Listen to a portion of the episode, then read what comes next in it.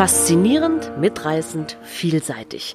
Die grandiose Welt der Bücher bekommt ihr jetzt von Hamburger Buchhandlungen auf die Ohren. Vielfalt statt Mainstream, unabhängig und inspirierend. Einmal im Monat hört ihr die Folge einer jeweils anderen Hamburger Buchhandlung mit Interviews, mit Buchempfehlungen und Veranstaltungstipps und vielem mehr. Seid gespannt!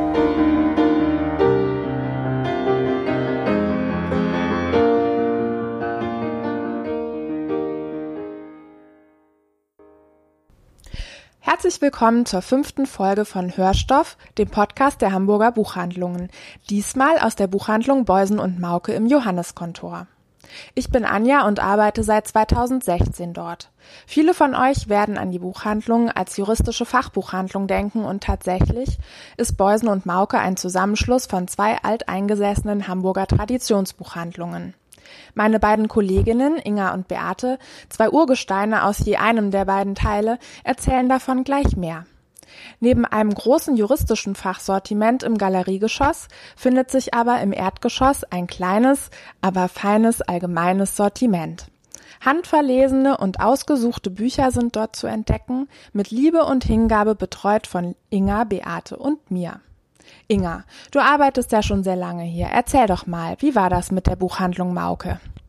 Ja, ich habe 1987 in der Buchhandlung W. Mauke Söhne angefangen, damals noch mit dem Zusatz Alte Pertische Buchhandlung.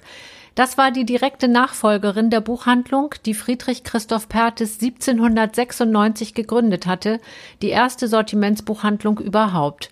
Schon ihm war die Bedeutung des Buchhandels für die Literatur völlig klar. Mauke war zu der Zeit eine reine Fachbuchhandlung mit dem Schwerpunkt Jura. Beate, du bist eine alte Zebeusenerin.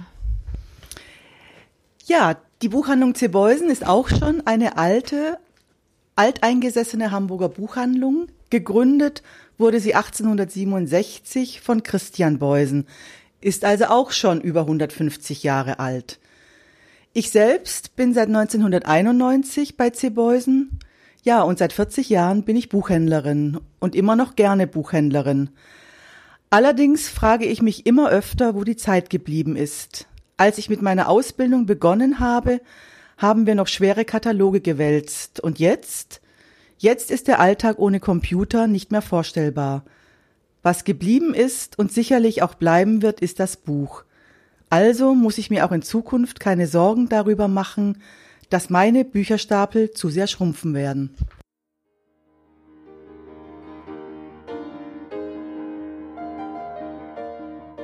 Ein Jahr haben wir uns Zeit gelassen, uns im Johanniskontor einzurichten und im Herbst 2010 starteten wir unsere neue Veranstaltungsreihe Kultur im Kontor. Es war ein Experiment und wir waren sehr gespannt, wie es ankommen würde.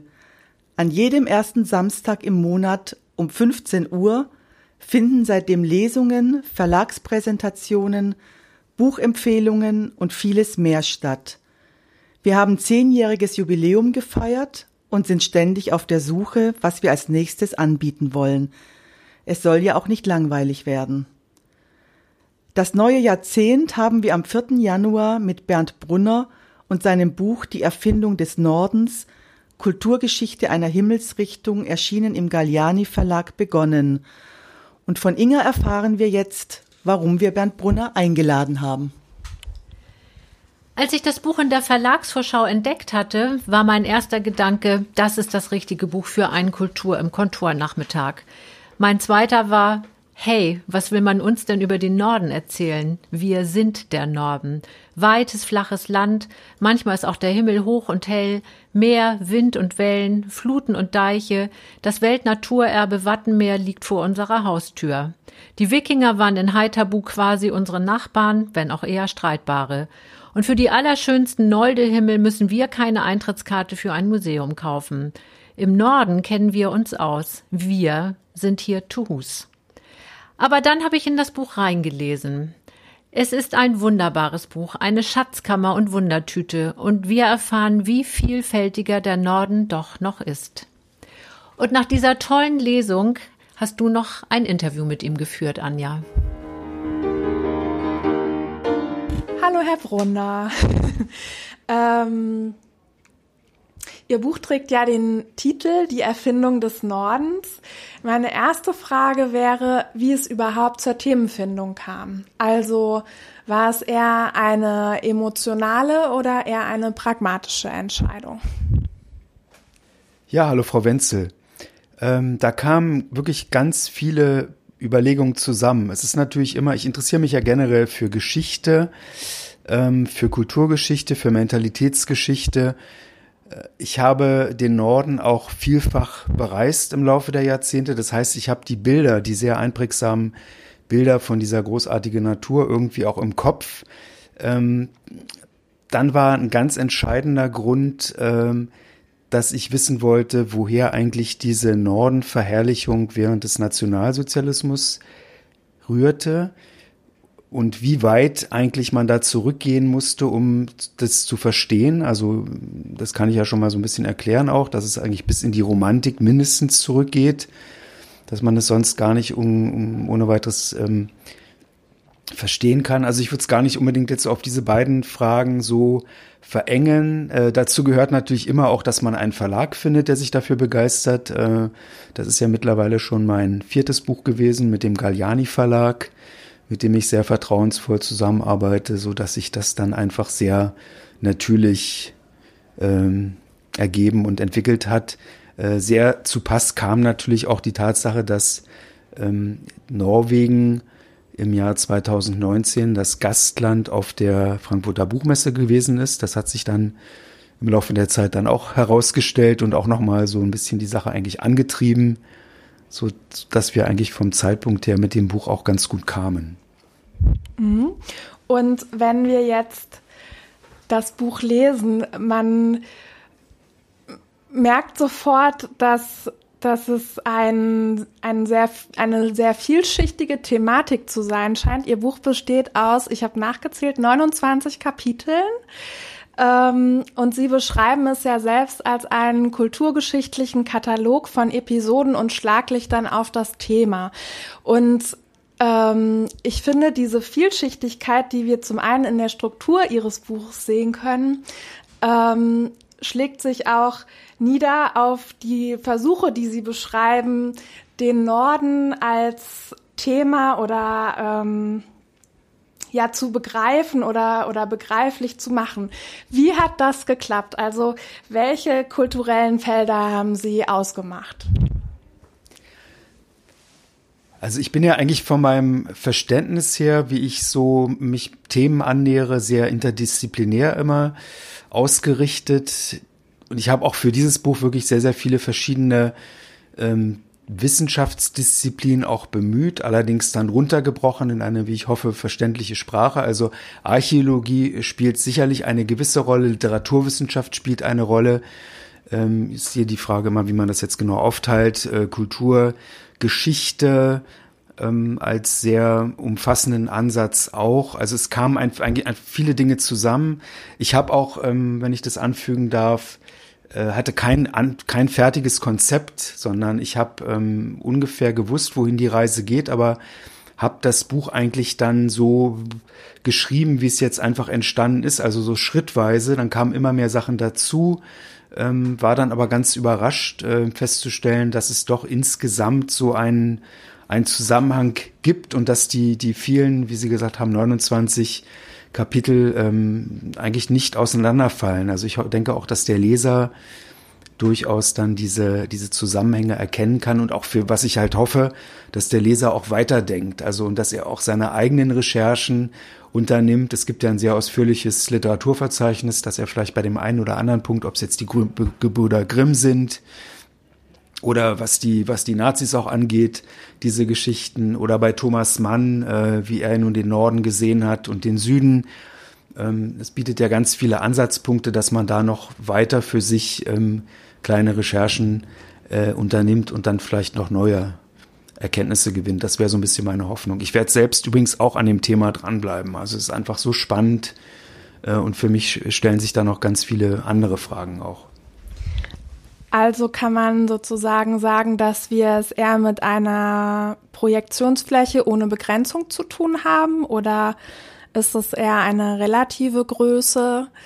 die sozusagen von der Perspektive abhängig ist. Ich spiele so ein bisschen darauf an, was man nämlich auch in ihrem Buch ähm, erfahren kann oder was man aus ihrem Buch lernen kann, ist, dass der Norden, den wir ja als aus unserem heutigen Verständnis sozusagen, wenn wir uns eine Landkarte angucken, im Norden verorten, also oben. Das war nicht immer der Fall, sondern der Norden war tatsächlich auch schon mal unten. Wie ist es dazu gekommen? Ja, ich weiß gar nicht, ob ich da so die erschöpfende ähm, Aussage zu, zu machen kann. Äh, es gibt ja alle möglichen Weltkarten, alte Weltkarten. Also manchmal ist der Osten oben, steht im Vordergrund, manchmal der Süden. Ich denke, dass der Norden äh, damals im Süden lag, hat vielleicht auch damit zu tun, dass, äh, dass er einfach noch nicht so gut erforscht gewesen ist und dass man, dass man die, die Teile der Erde, die man gut kannte, das war in dem Fall eben dann Nordafrika und so weiter, dass man die eben vordergründig und oben dargestellt hat. Ähm, also wie man sich ausrichtet, hängt tatsächlich mit der mit der Weltsicht zusammen, hält, hängt damit zusammen, wo man sich selbst befindet auch und wo man auch den Ursprung der, der Religion erkennt. Also die Tatsache, dass der Osten, äh, das, was uns als Osten gilt, dann im, im Norden oder oben dargestellt wurde, hat halt oft auch damit zu tun, dass, dass, dass das die, die Richtung war, aus der, äh, wo die Sonne aufging und wo die Religion nach dem, äh, nach dem alten Verständnis herkam. Und wenn wir jetzt sozusagen weiter in ihr Buch schauen, dann werden wir konfrontiert mit allerhand interessanten, sowohl mythologischen als auch anderen Phänomenen, die ähm, einem so, während man die Geschichte ähm, betrachtet, begegnen. Zum Beispiel, was mir besonders gut gefiel, war der Magnetberg. Was ist der Magnetberg? Ja, der Magnetberg ist natürlich für sich genommen ein Mythos. Das ist die Vorstellung, dass es einen Berg gibt, der die Schiffe magnetisch anzieht und oft dann auch in die Tiefe reißt. Das war natürlich eine willkommene Erklärung dafür, dass bei der Fahrt in den Norden auch so viele Schiffe untergingen.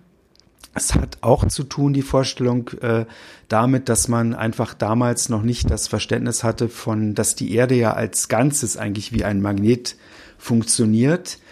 Und das erklärte einfach, dass die, dass die Kompasse nach Norden zeigen, so dass man dachte, da oben muss es irgendwo einen Berg geben, der eben die Kompassnadel anzieht. Es kamen also auch so mehrere Vorstellungen zusammen. Äh, das gipfelte dann in einer, in der Vorstellung, dass dieser Magnetberg eben dann sich am Nordpol befinden möchte, müsste. Dazu gibt es dann auch wieder entsprechende Karten.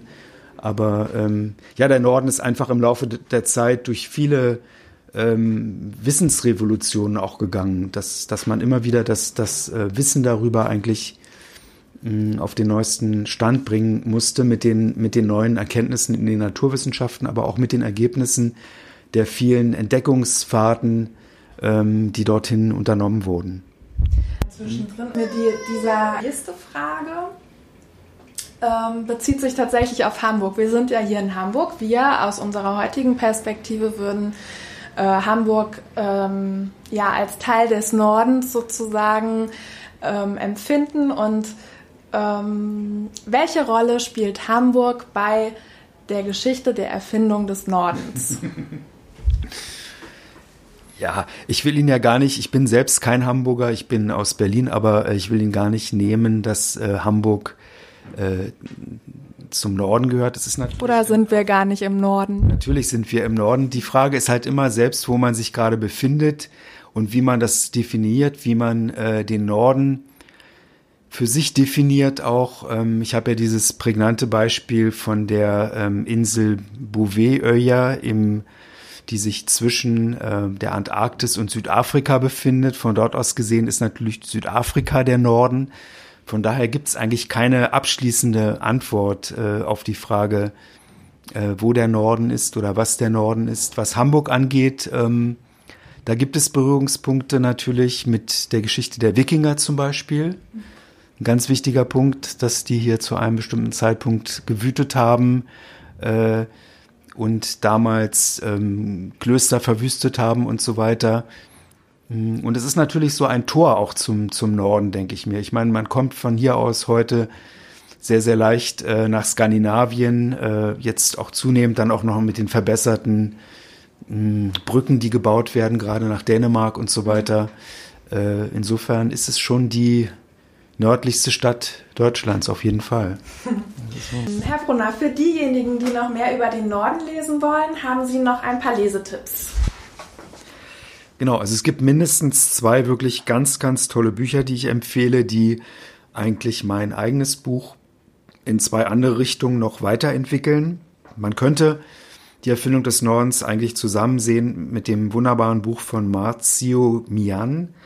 Marzio Mian beschreibt sehr genau, wie der Kampf um die Ressourcen auf Grönland jetzt entbrannt ist. Das ist ein, wirklich eine dramatische Situation, mit, mit der wir es da zu tun haben, auch unter dem Eindruck äh, des Klimawandels natürlich, wo einfach diese Rohstoffe jetzt freigesetzt werden, allmählich. Ähm, unglaublich spannend. Spannend ist auch für, für alle, die mehr erfahren wollen über die isländischen Sagas an sich, wie die sich entwickelt haben, welche Figuren es da gibt. Ähm, das Buch von Klaus Böldel, Götter und Mythen des Nordens, ein Handbuch, ähm, ist bei CH Beck erschienen in einer Taschenbuchausgabe. Das andere sollte ich vielleicht noch hinzufügen, ist bei dem österreichischen Folio Verlag erschienen. Vielen Dank, lieber Herr Brunner, für das Gespräch. Sehr gerne, Frau Wenzel. Vielen Dank.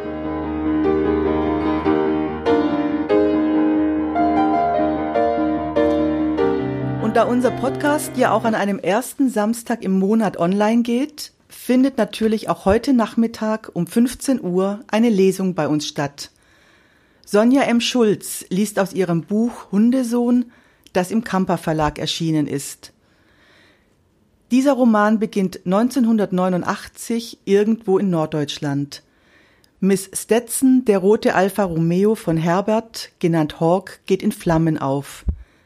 Er ist das Einzige, was ihm aus seinem früheren Leben geblieben ist. Dieses Leben, die Jahre im Knast, seine gescheiterte Beziehung zu Lou, Königin der Kneipe in der Hamburger Hafenstraße, all das will er hinter sich lassen. Ein Leben ohne krumme Touren und ohne Gefühle, das soll es sein. Doch irgendjemand ist ihm auf den Fersen, nur wer? Ob wir das heute Nachmittag erfahren werden? Wir sind gespannt. Und wenn das dann doch zu kurzfristig ist, vielleicht klappt es ja am 7. März. Dann sind Franziska und Carsten Jebens bei uns zu Gast und werden uns mit einer Lesung und einem Film darüber berichten, wie es ist, alles hinter sich zu lassen und etwas völlig Neues zu wagen. Kaffee mit Käuzchen, unser Traumhaus im Wald, heißt das dazugehörige Buch.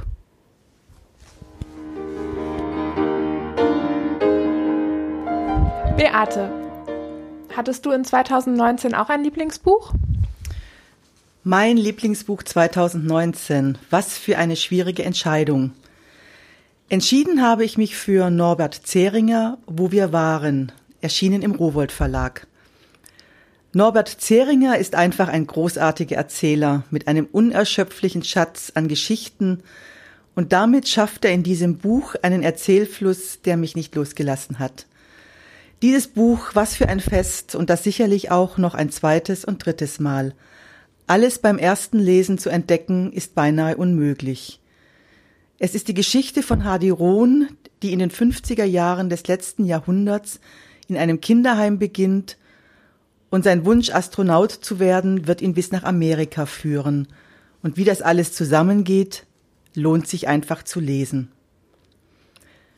Und ich freue mich schon jetzt auf das neue Buch von Isabelle Autissier, das am 4. Februar im Mare Verlag erscheinen wird und Clara Vergessen heißt.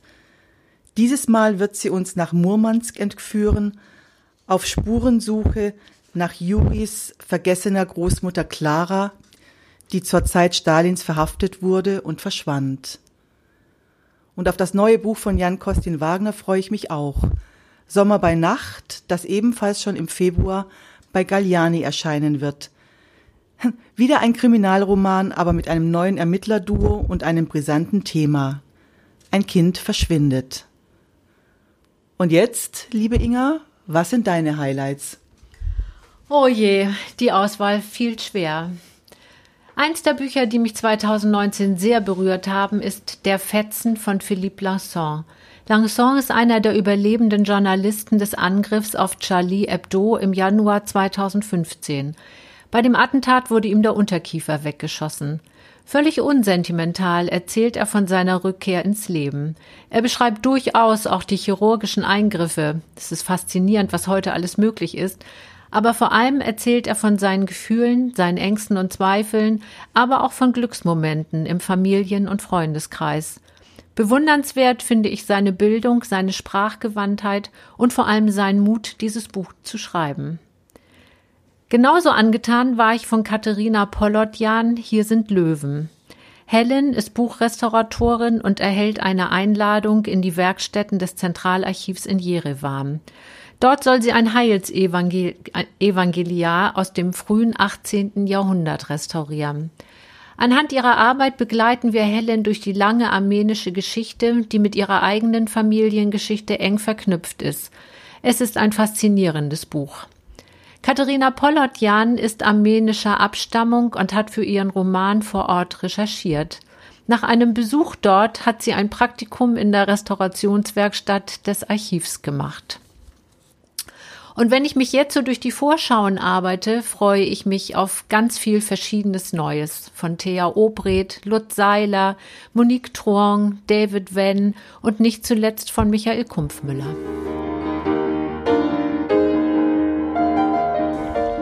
Seit über 200 Jahren prägt dieses Unternehmen die Hamburger Buchhandelslandschaft und ist doch schon lange in der Welt der digitalen Informationen angekommen. Ihr findet uns nicht weit von Rathaus und Börse. Das Bucerius Kunstforum ist auch um die Ecke. Aus dem Johanneskontor sagen wir Tschüss. Und im März begrüßt euch an dieser Stelle die Buchhandlung Christiansen. Tschüss. Tschüss. Tschüss.